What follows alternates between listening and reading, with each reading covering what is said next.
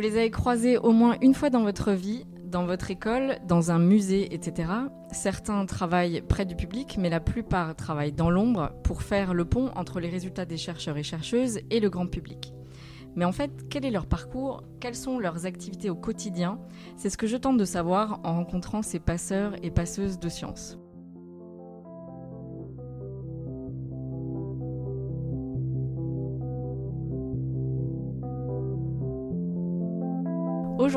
J'accueille Renaud Pourpre, pardon, docteur Renaud Pourpre. Bonjour Renaud. Bonjour Agathe, et merci.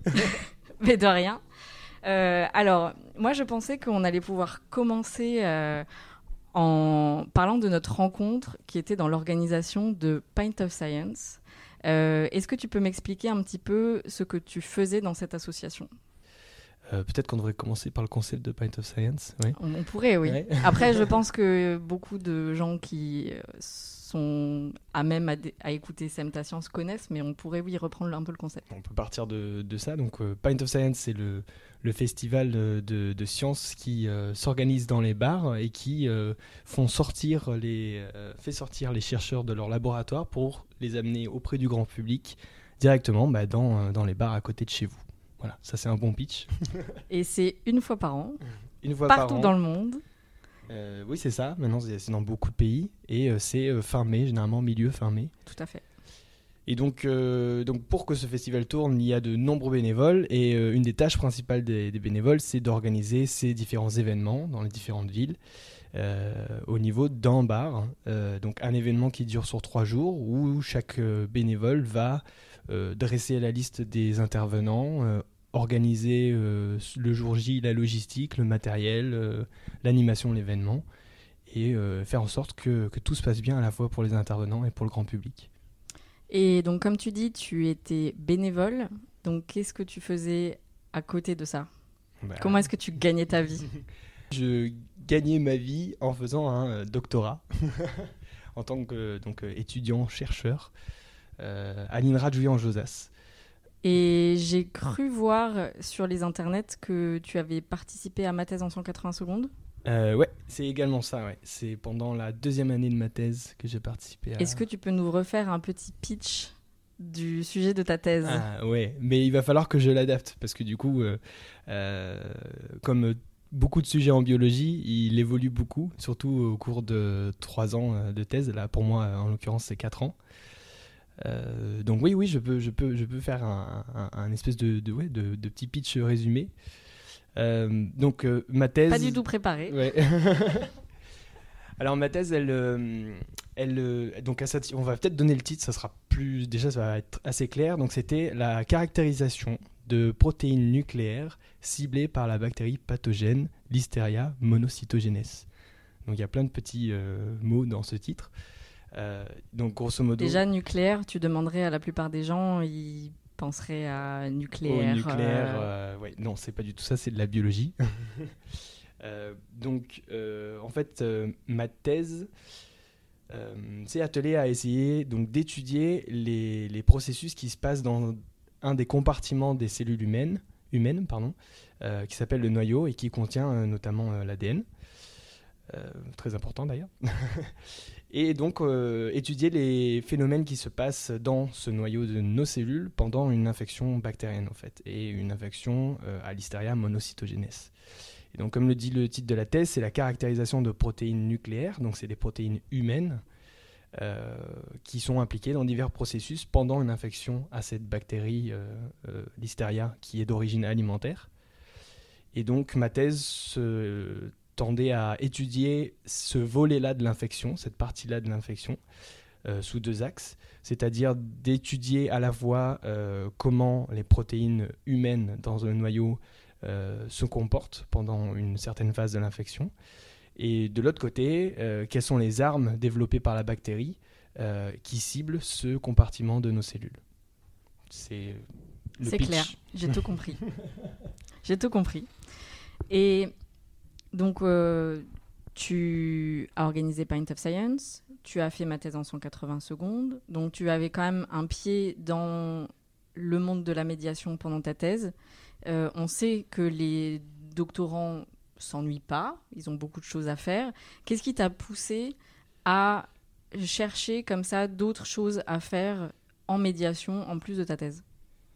Alors, euh, bah, je, pense que la, première raison, c'est que ça a apparu pour moi comme un, un, hobby à, la base. C'est parce que donc, euh, je pense que comme il y en a qui font du tricot. Oui, voilà, c'est ça. Il y en a qui qui font de la chanson, euh, tout ça. Et, ben moi, j'aime. comme ce qui m'a attiré dans la science, c'est l'émerveillement que la science m'apporte. Euh, j'ai trouvé un hobby dans essayer d'émerveiller euh, les gens sur des sujets de science. Donc d'abord par le mien, donc c'est pour ça que j'ai poursuivi des études en, sciences, parce que c'est passionnant de, de, faire de la science. Et ensuite, j'ai découvert que c'était également passionnant de, de, communiquer la science et de, faire vivre ça euh, auprès du grand public. Voilà. Et aussi de permettre à d'autres chercheurs du coup de, de, le faire. Parce que Paint of Science t'étais pas en tant qu'intervenant t'étais en tant qu'organisateur. Exactement. En fait c'est je donc quand on est en doctorat on est sur un sujet très précis et euh, en fait il y a plein de sujets euh, hors que le nôtre autres que le nôtre qui sont euh, très passionnants et qui méritent justement d'être portés aux oreilles du, grand public des histoires qui peuvent sembler incroyables et qui pourtant sont vrais et purement bien solidement scientifiques. Et donc du coup, Paint of Science, c'est un festival qui, répond très, de façon très honnête et très efficace à cette, à, ce, comment je pourrais dire ça, à ce, à ce besoin que les gens ont besoin de, de, de constamment s'émerveiller et, et au lieu, au lieu de s'émerveiller avec de la fiction, on peut s'émerveiller avec de la science. Et c'est encore mieux si c'est les chercheurs qui viennent en parler. Et est-ce que tu penses que les chercheurs autour de toi, euh, les gens avec qui tu travaillais, euh, est-ce qu'ils s'impliquent suffisamment dans le lien avec le public? Euh, Donc autour de moi, à la base, quand j'ai commencé à faire ces diverses activités à côté du doctorat, il n'y avait pas grand monde, donc c'est pour ça que je suis allé un peu les chercher en dehors de mon institut. Et au fur et à mesure, en fait, à force d'en faire, il y a des gens à l'intérieur qui, de l'institut qui, qui ont trouvé goût également qui sont d'ailleurs euh, allés euh, participer euh, au festival l'année d'après.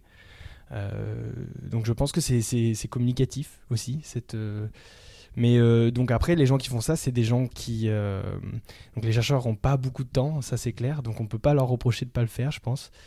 je pense qu'il faut que ça reste un plaisir. Et, et, on peut que, que, que, applaudir et remercier les chercheurs qui prennent en plus ce temps de, de, de vulgariser leur science. Et est-ce que tu trouvais que c'était compliqué de mener les deux, de faire ta thèse et d'en plus chercher ces initiatives-là? Eh bien, euh, c'est euh, c'est beaucoup d'organisation. Euh, oui, c'est vrai que les, les, journées, on ne peut pas les, les agrandir et on a déjà beaucoup, beaucoup de choses à faire en thèse.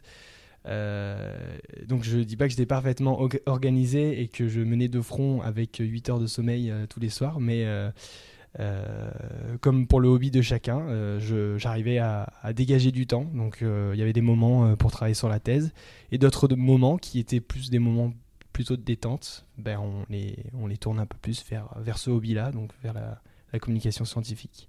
Donc on jongle un peu entre les deux. Et, et puis quand, quand on, y, on y prend plaisir, bah ça, ça va, ça passe. Est-ce que tu as suivi des formations doctorales euh, Alors déjà, tu étais dans quelle école doctorale? Tu étais à Paris? Euh, En fait, euh, donc l'INRA de Jean-Joseph s'est rattaché à Paris-Saclay, l'université Paris-Saclay.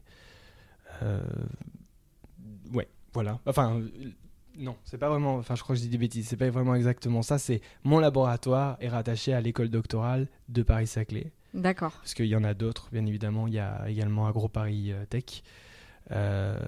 et donc moi j'étais rattaché vraiment à l'université Paris-Saclay et Paris-Sud euh, précisément. Et est-ce que ton école doctorale proposait des formations en médiation scientifique?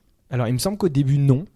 Euh, après je les ai vus apparaître. Euh, alors est-ce que c'est un biais? Parce que du coup vu que j'avais mis un pied dedans je commençais à les voir. Je, ne sais pas. Mais il me semble que quand même les formations sont apparues au fur et à mesure de ma thèse. En tout cas je les ai vues apparaître.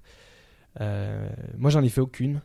Euh, la seule que j'ai pu faire au final, c'est celle euh, qu'on a eue directement par l'université lorsqu'on euh, allait en finale de ma thèse en 180 secondes. Qui était une, une, très bonne formation et qui maintenant a bien évolué, il me semble.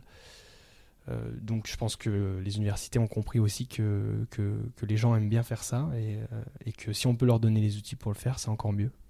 Et pourquoi est-ce que tu as suivi aucune formation? Tu te disais, je suis trop balèze, j'ai rien à apprendre. Non, non, pas du tout. En vrai, j'ai, en fait, j'ai suivi les opportunités. C'est, alors, je ne sais même plus comment je suis tombé sur Python of Science. Euh, je, me je, me souviens juste que je me suis retrouvé embarqué dedans. Alors, c'est un peu idiot parce que moi, je voulais savoir en fait, parce que ça m'intéresse. Il, eh, il, me semble, alors, il me semble que j'avais dû voir passer un mail qui avait été relayé euh, par, euh, par des pairs, voilà, à droite, à gauche, et que j'avais sauté sur l'occasion. L'expérience étant très bien passée, après j'avais renouvelé ça l'année d'après. Euh, non, non, je, je, je, me suis jamais dit que j'étais suffisamment balèze. Au contraire, euh, on, on, on, hésite beaucoup. Euh, mais moi, je me suis donné la permission de tenter les choses, en fait. avant de faire ma Pint of Science, moi, quand je suis arrivé dans le laboratoire, je suis d'abord arrivé en Master 2 pour un stage. Et, et là, je m'étais essayé à la vidéo. Donc c'est là où j'avais en fait embarqué une caméra dans les laboratoires et j'avais fait un... En fait, c'était à l'occasion d'un concours, tout simplement un concours pour illustrer la, vie des étudiants au quotidien. Et je m'étais dit, bah tiens, c'est euh, drôle, mais en fait, ma famille, elle sait même pas euh, c'est quoi mon quotidien. Donc, euh, s'il y a un concours qui peut le mettre en évidence, c'est bien celui-là. Et surtout, c'est la vie d'un étudiant en particulier, parce que les étudiants, ils ont tous des vies différentes en fonction d'où ils viennent. Et donc, c'était une super opportunité de le faire. Donc, voilà, j'ai pris une GoPro, je me suis fixé sur le front et j'ai passé trois jours à bosser normalement. Et après, bah, j'ai dû bah, voilà, passer donc bah, sur Internet maintenant on, trouve plein de choses pour, pour, pour se former euh, soi-même. Donc ben, j'ai appris à monter, j'ai euh, euh, j'ai appris à rythmer la vidéo sur, sur la musique. Et donc en fait c'est ça que je voulais dire, c'est on essaye, on voit ce que ça donne, si ça marche on continue, si ça marche pas ben, on, recalibre. quoi. C'est c'est comme ça que je procède en tout cas. C'était pas les chercheurs font leur cinéma, c'était autre chose Non, non, c'était autre chose. C'était un concours de la région Île-de-France qui était vraiment ouvert en fait à tous les étudiants. Donc c'était pas seulement des étudiants euh, euh, euh étudiants chercheurs, c'était pas du tout, c'était vraiment ouvert à, tous les étudiants. Je sais pas d'ailleurs si les concours existent encore, mais je pense que les vidéos étaient géniales. Il y avait plein de différentes vidéos, toutes créatives les unes et les autres, vraiment des formats très différents. Et, je pense qu'il faut maintenir ce genre de concours parce que ça, ça pousse les étudiants à essayer de faire des choses nouvelles et à se découvrir, euh, bah, je sais pas, d'autres passions, d'autres euh, hobbies. Tu m'as dit quand on s'était rencontrés la première fois que tu avais un peu d'expérience radio. C'était dans quel euh, contexte? Alors c'était il y a assez longtemps maintenant. c'était assez longtemps. ma première expérience de communication. Ok, boomer. c'était ma première expérience de communication, s'il faut l'appeler comme ça. c'était dans une, une radio bah, locale dans le sud-est de la France qui s'appelle euh, Fréquence Mistral. Euh, qui est une euh, radio. Big up à Fréquence Mistral. Voilà, hein. exactement. c'est une, c'est une, voilà, elle fait un peu de tout, hein, mais on était avec des copains et on a eu la, la, la chance de, de croiser lors d'organisation d'événements ben, un monsieur qui travaillait là-bas et qui nous a proposé de, de monter une émission jeune. Et, et donc dedans, ben, on avait différentes rubriques. Et, et donc c'est là où on s'est essayé à la radio. Donc voilà, c'est des gens qui donnent des opportunités, euh, on essaye, on apprend beaucoup avec eux, et puis euh, c'est, on est un peu formé sur le tard au final. Mais c'est pas quelque chose que tu as eu envie du coup de refaire, parce que c'est vrai que tu m'en avais parlé. Ah si, ouais, si.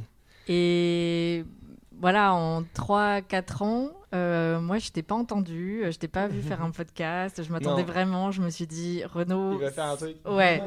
déjà, il faut qu'il fasse un truc parce que tu as quand même du charisme, tu vois. Et, non. Alors pourquoi? Alors, euh, au final, bah, la, thèse était très prenante, surtout sur la fin.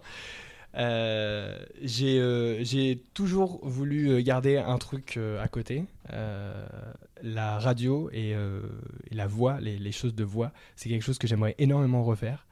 Euh, et jusqu'ici, j'ai pas vu, euh, j'ai pas eu en fait euh, l'opportunité et je j'ai pas eu non plus trop le temps de la chercher pour investir un peu plus de ce côté-là. mais si elle se présente, je pense que je, je sauterai sans hésiter.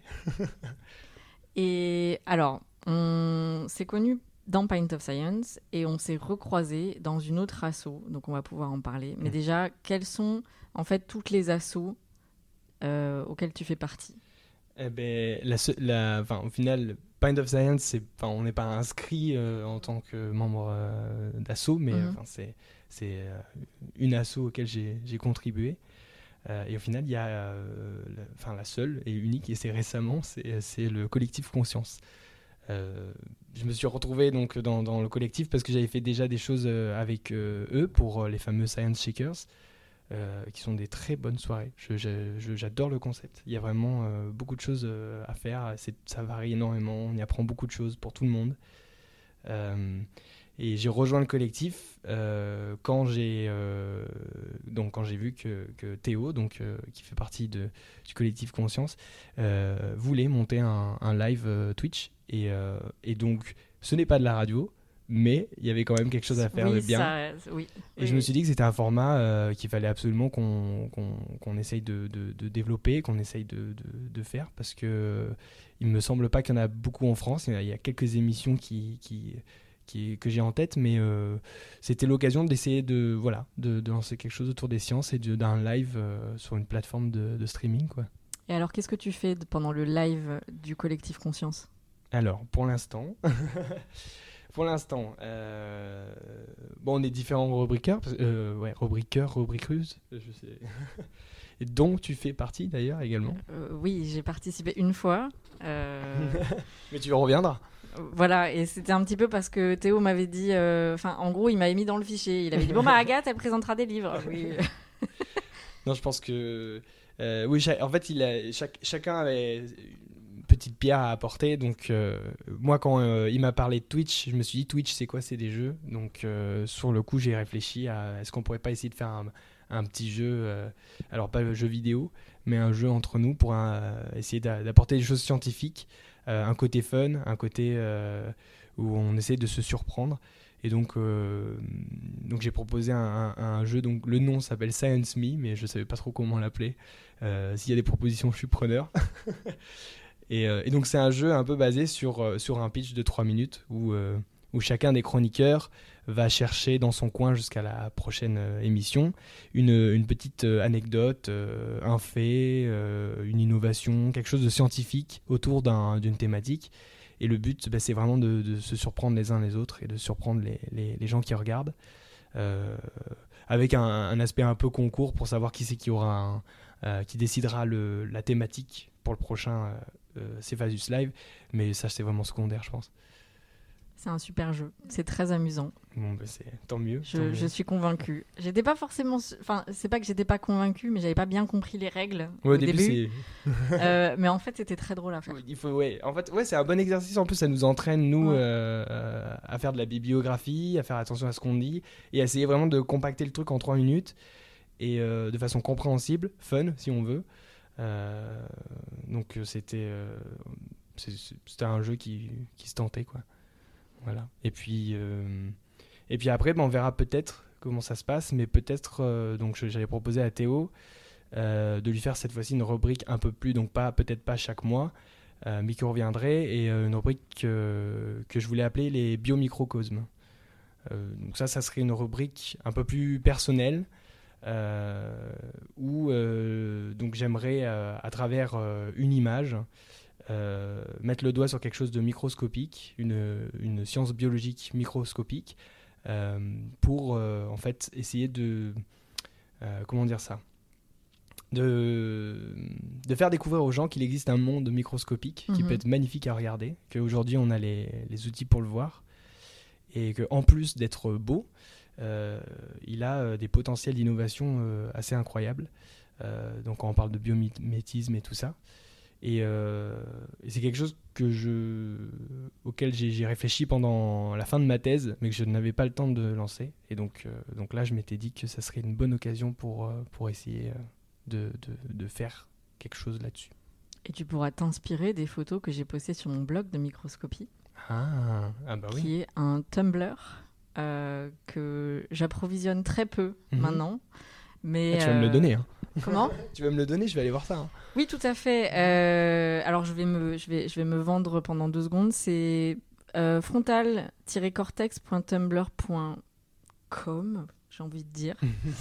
où il y a plein plein de photos de microscopie qui sont dans leur contexte en fait. Donc parfois c'est simplement des photos de papier que j'ai trouvé très jolies et donc je les mets brutes de décoffrage avec leur légende scientifique mhm. et, et, je laisse les gens l'apprécier à leur, à leur valeur. Voilà. Euh, donc je te rejoins totalement là-dessus. en fait, il y, a deux aspects. Il y a l'aspect vraiment esthétique et, euh, et on se rend pas compte nous euh, dans nos vies quotidiennes parce que parce que c'est trop petit pour qu'on puisse le voir. on n'a pas les outils à la maison pour le regarder. Euh, par contre, ce qui est de notre environnement euh, présent ou de l'infiniment grand, il suffit de lever la tête. Bon, bon pas, on voit pas tout, mais on a un peu plus conscience de ça. Tandis que les, euh, les, microcosmes, si, si, voilà, si, le terme est, bien choisi, c'est c'est vraiment des, des univers qui, qui faut, qui, que les gens ont encore le potentiel de découvrir et d'être émerveillés, je pense. et qui sont, pour ce que je vois autour de moi, assez méconnus. Le mot-clé, c'est donc émerveillement. Tu as envie d'émerveiller les gens. Ouais, ouais, ouais. Je pense que c'est un bon moteur. quoi. C'est positif, tu vois. c'est parce que. Euh, je, ouais, je pense que, que l'émerveillement, c'est moteur plein de choses. Ça va, ça, va, ça, va être, ça va nourrir la curiosité, ça va nourrir l'envie aux gens de creuser un peu plus une question, de comprendre un peu mieux un phénomène. Euh, c'est un peu l'étincelle qui fait démarrer la suite, quoi. Euh, et, c'est d'ailleurs le, boulot de beaucoup de médiateurs, en final, c'est de, de, faire naître cette étincelle chez les gens. Et, euh, et après, s'il faut partir dans du beaucoup plus complexe, soit on se tourne vers peut-être des médiateurs plus, spécialisés, soit dans ce cas-là, euh, bah, c'est les gens avec leur, leur envie d'être encore émerveillés qui vont aller creuser ça et qui vont aller se documenter. Donc, ça, c'était un petit peu la, la question sous-jacente à tout ça. C'est pourquoi est-ce que tu fais ça en fait? Pourquoi, pourquoi est-ce que ça te paraît important la médiation euh, je rigole parce que je me dis, putain, on est en train de partir dans des délires philosophiques. on peut, on peut. Non, non, non, non. Euh, alors pourquoi c'est important de, que les gens fassent de la médiation? Ça? Bah, Pourquoi est-ce que c'est important que la médiation existe En fait, le, le, fait de traduire euh, ce qui est produit par la recherche, qui est quand même très complexe, mmh.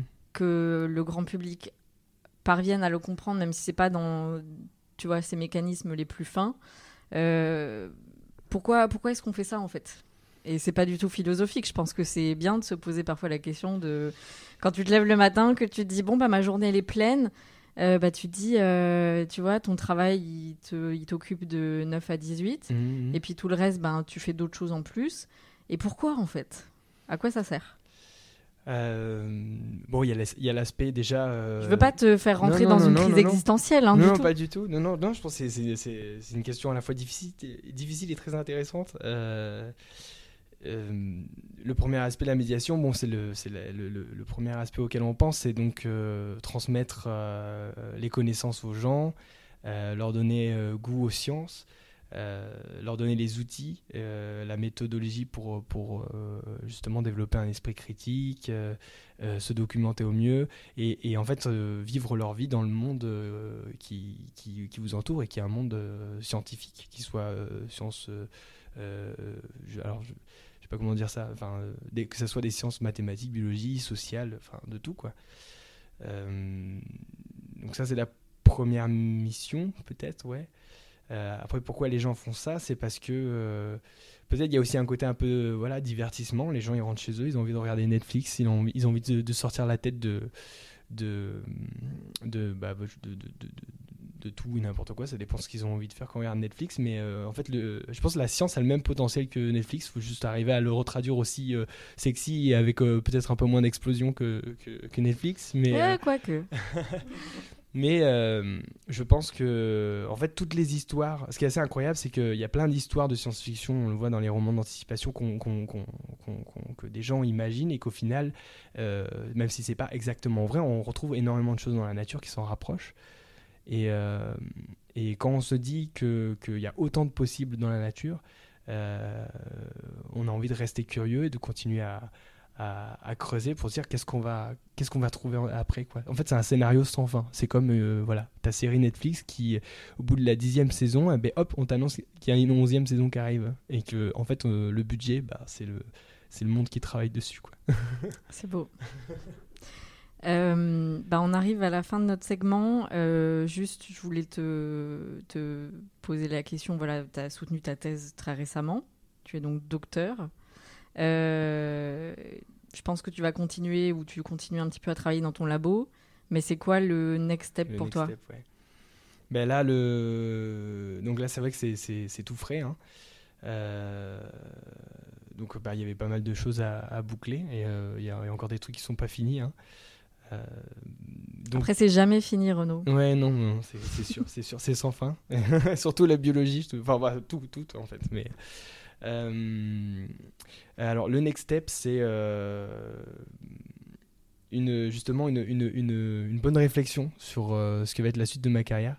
Euh, parce que donc produire la science c'est quelque chose que, j'ai fait avec joie même euh, dans la fatigue euh, donc c'est quelque chose que j'ai jamais douté malgré les difficultés que, présente le métier Euh, mais c'est vrai que je me pose des questions vis-à-vis de ce que j'ai fait pendant ces trois ans euh, euh, de thèse. Et, euh, et je me dis qu'il y a des choses aussi que j'aimerais faire à côté. Donc euh, donc le je veux rester euh, au plus proche euh, des chercheurs quoi qu'il en soit. Euh, que ça soit en restant euh, en travaillant dans, dans la thématique que, je travaillais euh, ou que ça soit si je dois bifurquer sur un métier un peu plus de, de- de communication scientifique de ces domaines euh, méconnus voilà, du- de la science. Le, ch- le choix n'est pas encore tranché aujourd'hui. Je veux prendre ce temps-là justement en finissant les choses que j'ai à faire avec ce labo. De toute façon, ça, m'occupe déjà bien comme il faut. Euh, et, puis, euh, et puis ensuite, euh, voilà, on sautera sur les opportunités qui apparaîtront. Je pense que c'est un peu le, le mot de conclusion que je voulais dire. Tout à fait. Bah, je te remercie beaucoup euh, d'avoir bravé les transports pour venir me voir. Euh, et puis, euh, est-ce qu'on peut te retrouver quelque part sur les internets? Déjà, on te retrouve dans le Céphalus euh, Live, pas le prochain, mais celui d'après, je Euh, pense. oui, oui, oui, oui, je- j'espère bien, oui. non, non, non, ouais, je- j'essaierai d'être vraiment fidèle au, Cephalus Live. Euh, bah, sur les internets, je pense que. Oui, bah alors j'ai. euh, là où je suis le plus actif, c'est peut-être Twitter. Euh, donc, bah, je. Alors, mon. Il connaît pas son avatar Twitter. euh, alors, mon avatar, c'est euh, le pourpre. euh, le Mhm. avec la couleur pourpre, voilà. Voilà, donc je, je- je poste des, des- des- des- choses de science qui me plaisent, je relais des choses qui me plaisent, et puis, et puis maintenant je relais justement ce- le compte Twitter que j'ai j'ai créé autour des biomicrocosmes. Et euh, donc c'est là où je pense que les gens peuvent voir un peu ce que je fais. Euh, sur Instagram, il y a quelques productions vidéo que j'avais fait pour, euh, pour, euh, voilà, pour Pint of Science ou des choses que j'ai fait moi autour de, de différentes expos. Si vous allez sur le compte Twitter, il y aura le lien pour aller sur Instagram.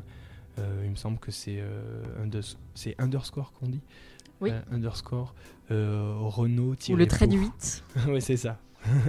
Renault-po euh, tiré du 8 justement pour, sur. Instagram. Bon, après les gens, euh, ils trouveront. euh. Et j'ai pas bien compris, le microcosme, c'est sur ton compte Twitter à toi ou c'est un compte Twitter Non, c'est un compte à part que j'ai fait parce que je veux vraiment le dédier essentiellement à, à ça. Eh bah, donne-nous le nom, Ah ben ça, d'accord. Donc oui, bah, non Ah, trop timide. Euh, donc il vient d'être lancé. Euh, Il y a une page Instagram qui, qui est associée parce que je compte faire des choses différentes sur, sur Twitter et Instagram. Euh, et donc euh, le nom c'est tout, tout simple, donc c'est l'arrobase euh, euh, biomicrocosme euh, attaché, euh, pas de S à la fin. Et euh, c'est pareil sur euh, Instagram. Et, euh, et donc ça, ça, ça va évoluer. Je pense que ça sera des, des petits trucs assez brefs sur Twitter et des trucs un peu plus, un peu plus développés sur Instagram. Et si ça doit, si ça doit intéresser les gens, eh ben, pourquoi pas essayer de faire un truc YouTube, on verra. Ok, bah, super. Merci beaucoup. Bon ben merci à toi.